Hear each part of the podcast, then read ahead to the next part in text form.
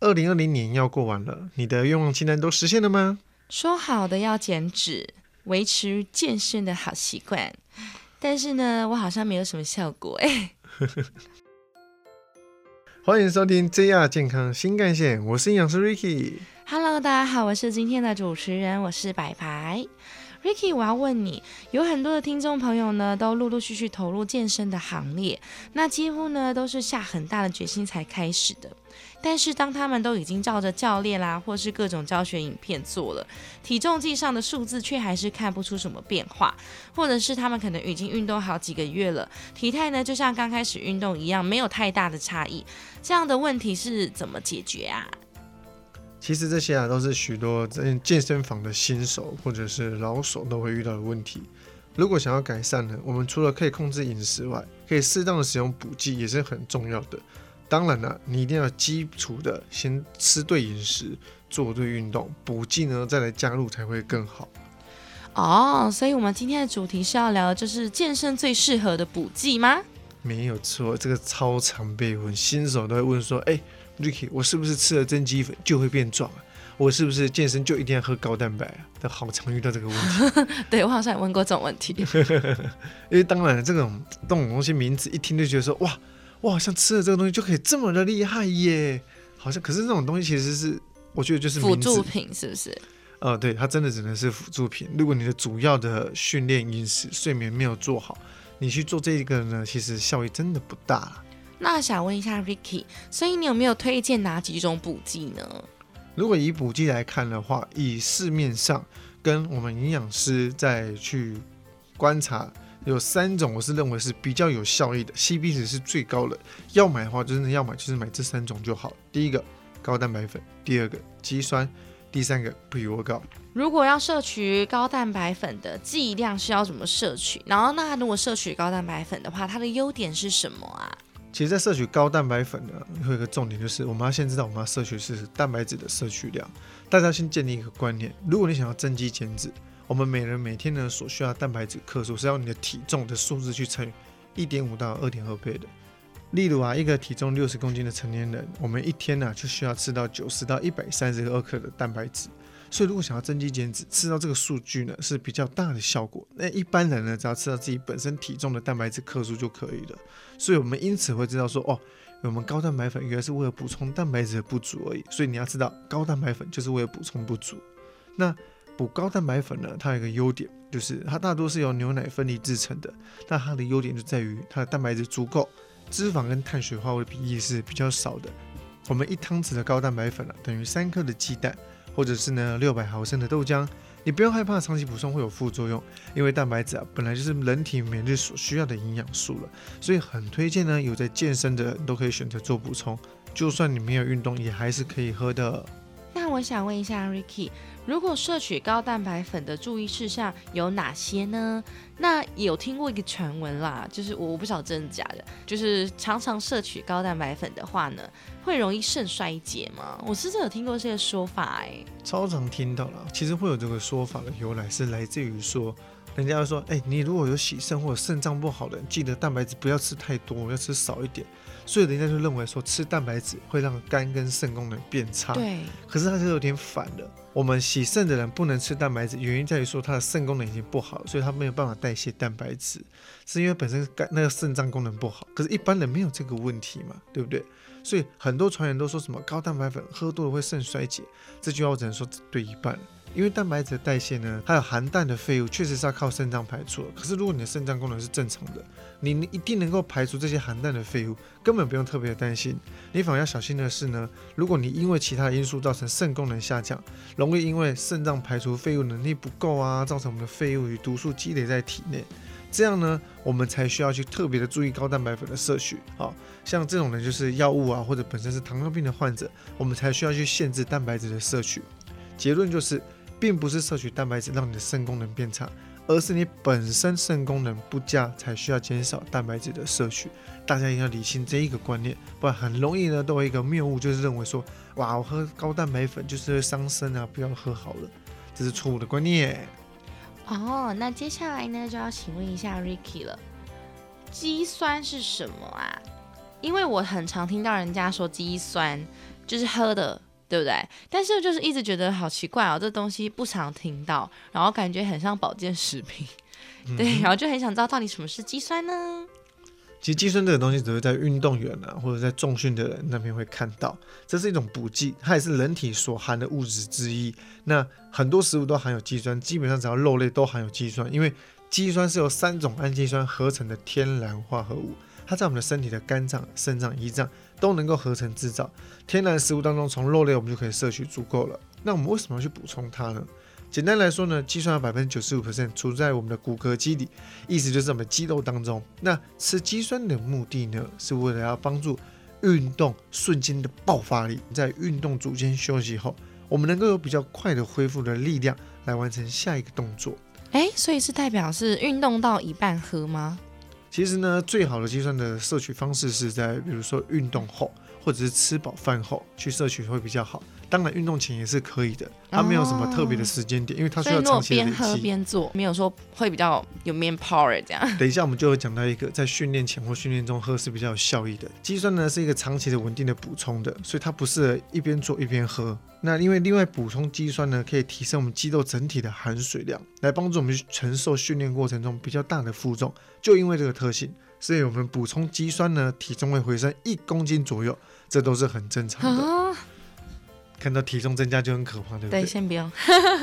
对，所以很多人在减脂啊，或者在脱水啊，想要快速好看，那一阵子就不会吃肌酸了。哦，所以你看我在平常有吃肌酸的习惯，当我们比如说要拍宣传、拍平面、上节目那一阵子的前几天，我就不会特别吃肌酸。所以变重一公斤是包括水重吗？呃，它几乎是水分居多。哦，对，因为它会把水给吸进来。那因为我们肌肉一公斤会带大概三到四公斤的一个水分，那当你的肌肉饱满，水当然是要更多，所以看起来就会比较粗壮一点点。了解。所以如果要有线条，就可以避开这个点。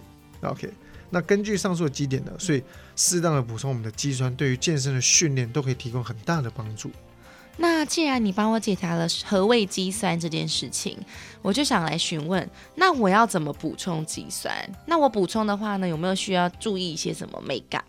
其实现在肌酸呢，最大部分分成两种，一个叫做水合型的，一个是乙酸乙酯型的一个肌酸。那水合型呢，它的是分离后的纯肌酸。补充呢，我们需要呢一个填充期，就是先要短时间内吃大量的哦，大概是五到七天内，每天要吃二十克的肌酸，让我们的肌肉呢填满了这个整整的肌酸哦。那注意，这二十克你不能一口气吃，如果你一口气把二十克肌酸吃下去，你一定会呢会拉肚子，因为呢它会把你的水分呢给整个都吸进来，你导致你的肠胃不适，容易会有腹泻的状况。所以如果你吃二十克这个填充期，注意可能分成早中晚吃一次五六克，好，或者是隔一段时间吃一次，不要一口气吃二十克，不然容易身体不舒服。那之后呢，填充期过后，我们再每天补充三克来维持这个饱和的状态就可以了。那另外一个呢是乙酸乙酯型，它是稍微做了结构上的修改，简单讲就是帮助快速吸收的，所以我们只需要在训练前三十分钟来补充，它不需要每天都补充，你只要有训练的时候在训练前补充就可以的。所以两者的差异只是吸收的快跟慢而已。所以如果一般人来看呢，我会建议就买我们的水合型就好，因为比较便宜，CP 值比较高。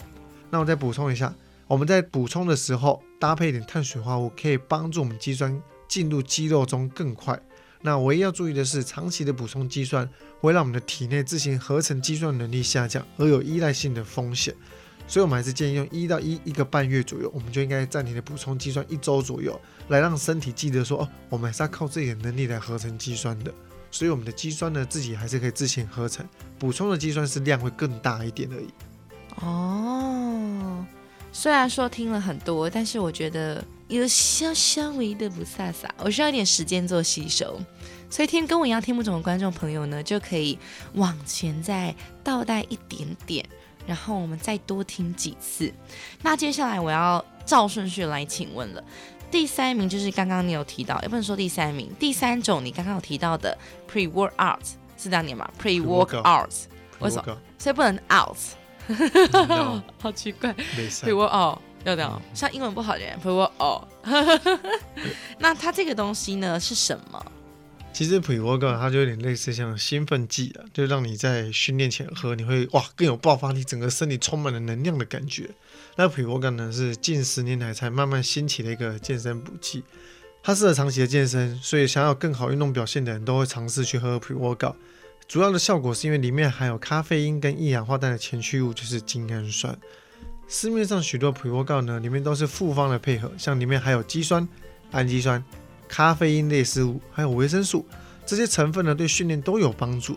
因此呢，可以说普 r 告是一个多方面的健身补剂啊。那每一份的普 r 告呢，有将近两百毫克的咖啡因，所以如果你本身呢对咖啡因敏感的话，例如喝咖啡就容易失眠、心悸或孕妇或者是些哺乳期的妇女，这些族群呢可能就不适合这一类型的产品了。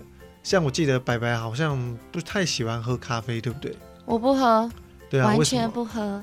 第一是我对咖啡这个东西呢，呃，没有任何的兴趣，我不知道为什么。就像你，对，可能你对什么没兴趣？好像没有。很咸的食物，例如，我只是打个比方，或者是榴莲，你也没什么太大的兴趣。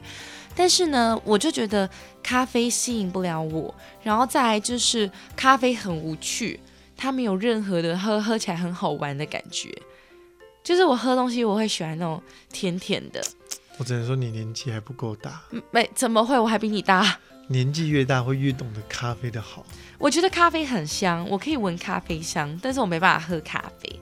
然后再来，我不知道大家有没有发现，其实很多人喝完咖啡之后嘴巴很臭。嗯。可是我发现好像很少人有注意到这个点。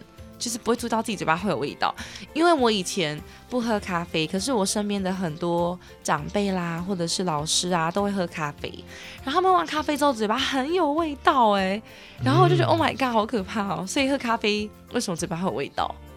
我还真的没有去研究过这个问题。耶，我考倒 Ricky 了。我第一次遇到他，就是还要愣一下的那个问题。因为我没有意识到有这种问题。可是还是，其实这是个人观感，就是其实不是真的有味道，是可能只是一个综合调味，就是不是综合调味，就是咖啡混合的口水，然后可能会散发出一种什么氨。之类的味道，我不晓得。但我觉得喝过咖啡，嘴巴味道很臭，所以我就不喜欢。所以以后跟白白讲话不能喝咖啡了，各位注意啊。可以喝牛奶。所以如果我们长期依赖咖啡因的呢，就会产生像咖啡因反应迟钝的现象。白白就没有这个问题，因为他真的不爱喝咖啡，他对这个也没有兴趣。还有他喝咖啡可能会有点不舒服，比较容易失眠的。所以如果是像这类的，就不太适合长期的喝咖啡，或者是喝普罗高的产品了。因为你喝咖啡喝久，你会发现，哎。提神的效果越来越弱哦，它会有一种依赖性的问题，所以建议你需要训练腿部或者是多关节大肌群的大肌群训练的时候，我们再补充我们的 pre workout 就好了。这是我呢自己的建议跟心得啦。那其实呢，我们的运动补剂当中呢有分成竞品跟非竞品的，而这些产品是非竞品当中比较适合的补剂。那为什么他们不会被列为竞品呢？原因是因为最有效的竞品都被禁止不能使用了。所以这些呢是相对来讲比较有效的方法，比较缓和啦。所以建议大家还是从我们的饮食、训练、睡眠下手，不用一直在这个这几个点去那边徘徊。这些东西呢都不是必备的，食物为主，食品为辅啊。好，那我想问一下哟，所以到这边，如果观众朋友对于这三个补剂上还有其他疑虑的话，你有没有什么温馨的小提醒可以给予他们呢？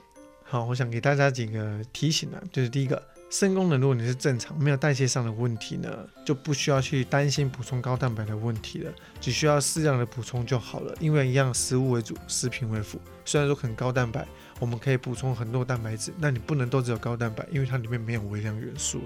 好，第二个，认识呢自己的肾功能的指数，例如可以去看你的报告的 BUN、c r e t i n i 还有我们的尿蛋白的一个评估，你就知道说你的肝肾功能是不是有异常的。肝功能呢，可能要再去看你的 GOT、GPT 这个东西听不懂就多听几次，然后去看你的检验报告就可以了。看你的健康检查这边有没有红字，你就知道说你是不是有问题的了。那如果真的没有听清楚呢，我建议大家还可以多听几次哟。所有的听众朋友们，我们掌声感谢营养师今天的温馨提醒。噔噔噔噔噔噔噔噔噔，后字后字，好。今天呢，我们的节目就进到尾声啦。JR 健康新干线，身体健康看得见，维持体态，营养资讯不漏接。IG、脸书搜寻营养师 Ricky，还要记得订阅、分享 Ricky 和白白的 Podcast。JR 健康新干线，我们下次见，拜拜，拜拜。